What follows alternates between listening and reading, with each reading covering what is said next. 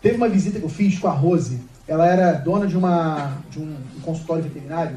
E a Rose, ela tinha feito. Ela é veterinária que cuidava de célula-tronco. Eu nem sabia, assim, tem bons anos isso, né?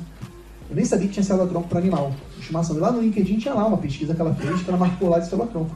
Na conversa com a Rose, eu falei, Rose, tudo bem? Inclusive, eu, eu, eu pesquisei lá no LinkedIn, eu vi que você fez um trabalho sobre, sobre células-tronco. Me conta um pouco sobre isso. Cara, você tinha que ver a reação da mulher. Aquela história de célula tronco era o maior orgulho da vida dela naquele trabalho.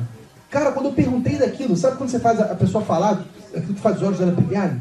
Ela começou a contar sobre aquilo e que é uma pesquisa muito nova, que ela foi em São Paulo para fazer junto, que ela está trazendo para o Espírito Santo e que aquilo tem ajudado a recuperar a doença de sei lá o que do animal. Então, gente, quando você faz um quebra-gelo, levando para esse lado pessoal, você está mostrando para ele que você é uma pessoa interessante. Você está mostrando que você se interessa pelos interesses dele.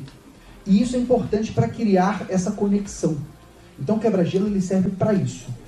Gente, vocês vão ter que descobrir o quebra-gelo em cada negociação. Porque cada negociação tem um perfil diferente. Você vai ver que tem gente que já tive cliente que é ciclista. Eu fui, pô, vi você lá no Instagram, eu vi que você gosta muito de, de pedalar. Que bacana, cara. Me conta, o cara falou que a bicicleta dele custava 50 mil reais. Nem sabia que tinha bicicleta de 50 mil reais. E o cara tinha bicicleta de 50 mil reais.